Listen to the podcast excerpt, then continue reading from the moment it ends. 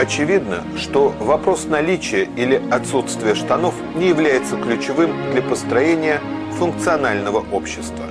Можно со штанами, а можно и без. Римляне, например, построили функциональное общество и не носили штанов. Европейцы тоже удосужились соорудить приемлемый социум, но штаны до сей поры носят.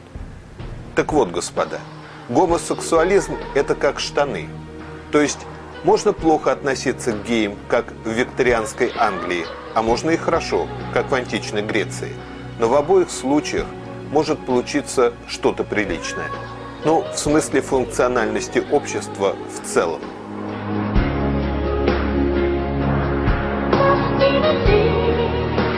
И вот здесь-то, если честно, и возникают два вопроса. Первый. Почему геи не вымирают? Почему не вымирают лесбиянки, более-менее понятно. В обществе, где доминирует самец, желание дамы не всегда интересует. И второй вопрос. Почему в современной культуре гей ассоциируется с жеманным и женственным созданием, в то время как во всех архаических обществах гомосексуальные пары были самыми свирепыми воинами?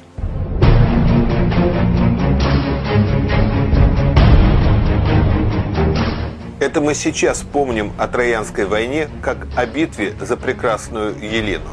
А вот у Гомера, между прочим, на самом деле прослеживаются две любовных линии. Ибо Ахилл и Патрокл – это, по-вашему, кто?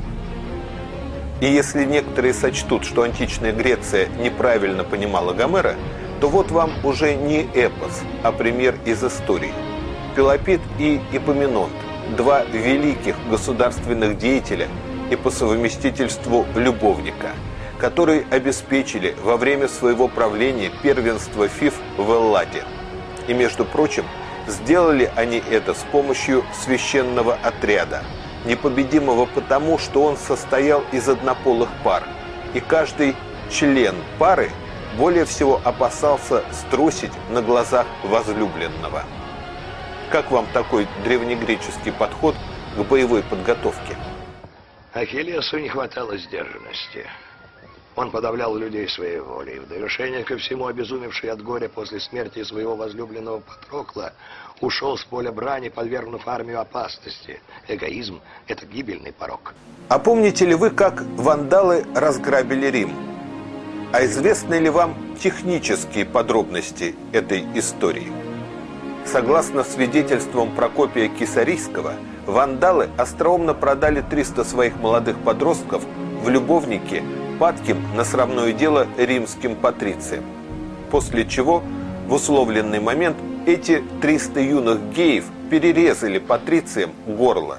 Разумеется, без всякого ущерба для своей мужской чести, ибо германские войны – были организованы примерно по тому же принципу, что и священный отряд Пелопида и Эпоминонда.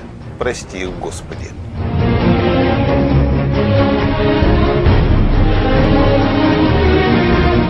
А теперь логично о том, почему не вымирают геи. А все просто. Человеческая сексуальность далеко не так сегментирована, как хотелось бы пуританам. Природа экономна и многозначна, и секс у людей имеет весьма много аспектов, ибо это не только способ размножения, это и способ построения иерархии в обществе, а также один из самых доходчивых способов связи людей между собой. Кроме тебя я не доверяю никому в этом мире. Ты мне нужен. Я тоскую. Я люблю только тебя, Гефестион. Больше никого. Современные защитники однополых браков часто упирают на то, что, мол, гомосексуальное влечение – это генетика, и поделать с этим ничего нельзя. Человек типа не властен над природой. И никому не кажется удивительным факт, почему так мало внимания уделяется аспекту гомосексуализма как социальному, а не генетическому институту.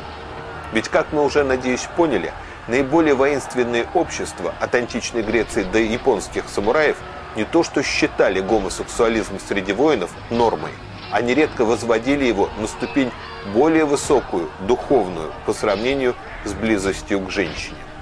Древнегреческие геи сражались как одно целое и предпочитали умереть, но не бросить любимого, что давало более высокие шансы на выживание по сравнению с отрядом гетеросексуалов, где каждый сражается сам за себя и за очень далекую и потому довольно абстрактную жену.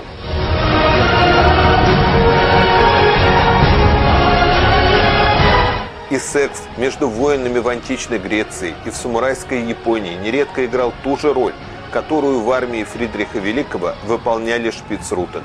И поэтому в древней Спарте и в армии Александра Македонского будущих воинов с измальства буквально приучали к однополой любви, дабы минимизировать неудобства предстоящих дальних походов, хотя бы с точки зрения сексуального удовлетворения.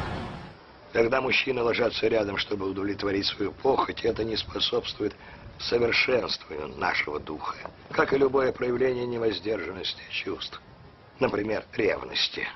Но когда они хотят поделиться знаниями, воспитать друг в друге добродетель, их любовь чиста и прекрасна. Естественно, в обществе с тотальным доминированием самца, образованный, умный, привыкший принимать решения воин, логично не воспринимал женщину как равную себе. По той понятной причине, что она и не была равна. Отсюда и лесбийские пары, отсюда гейши и гетеры, способные просто поддержать разговор и слагать стихи во славу воинов. Ну и знатная девица в нагрузку, как говорящий яичник для размножения. Так что не все было настолько романтично в древнем мире, как нам это пытаются сегодня представить записные историки.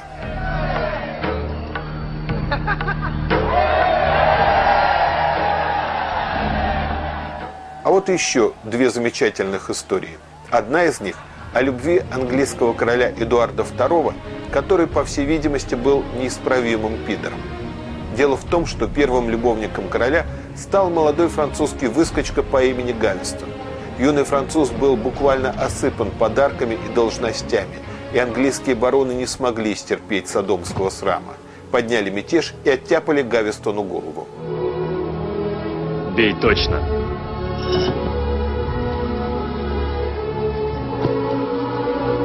Боже, храни королеву! Среди участников смуты особо неистовствовали отец и сын диспенсеры. И вы уже догадываетесь, что по иронии судьбы следующим, в кого влюбился король, стал диспенсер-младший.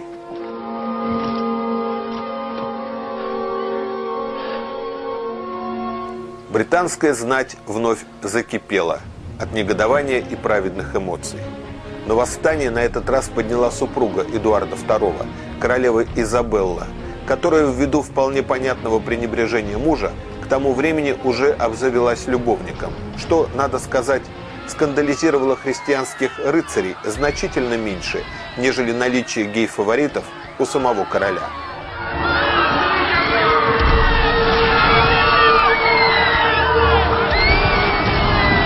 Диспенсера мучили перед смертью ужасно. Причем, как вы понимаете, ему отрубили при всем честном народе и ту штуку, которой они с королем самозабвенно забавлялись.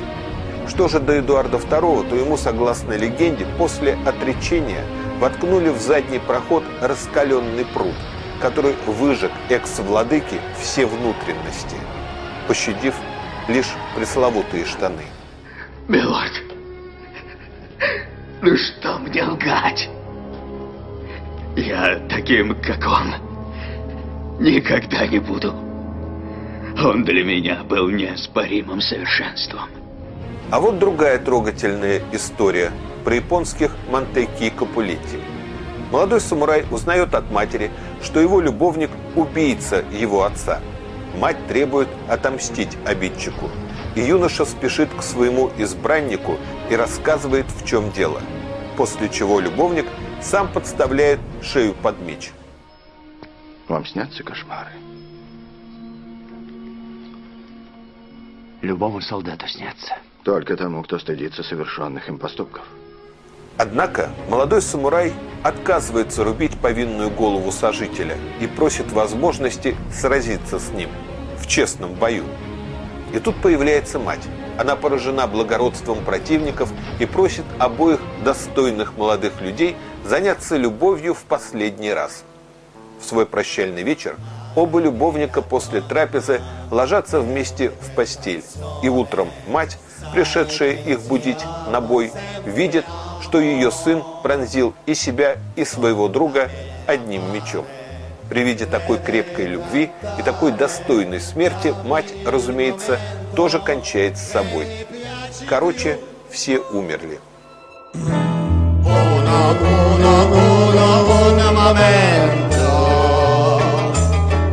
Вскользь замечу, что такого рода связь в самурайской Японии, как правило, не была равноправна. Обычно это были отношения учителя и ученика.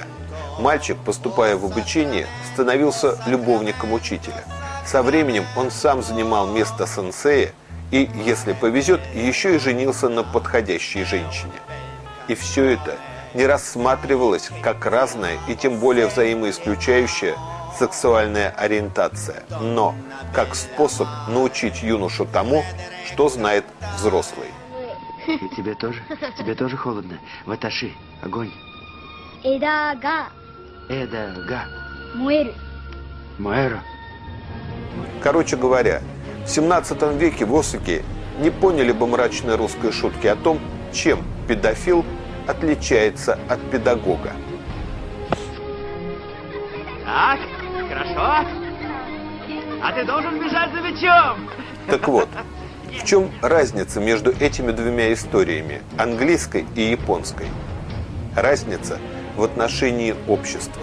Английские бароны были шокированы садомским грехом и всех к черту поубивали, включая даже любовника королевы, несчастного Мортимера.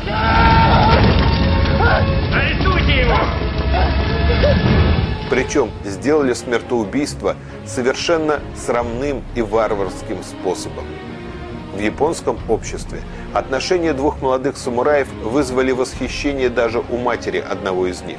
Правда, кончилось все тоже плохо, но такова уж японская стилистика. У этих азиатских ребят, в отличие от Голливуда, все должно закончиться достойной восхищения смертью.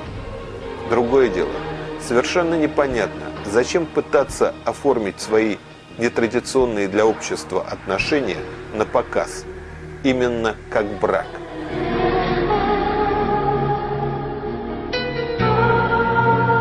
В конце концов, любовь Эпоминонда и Пелопида, да будет земля им пухом, была вполне общепризнана и даже явилась основой гегемонии фиф, но ни в каком браке они не состояли, и даже мысль о подобном показалась бы им вполне оскорбительной.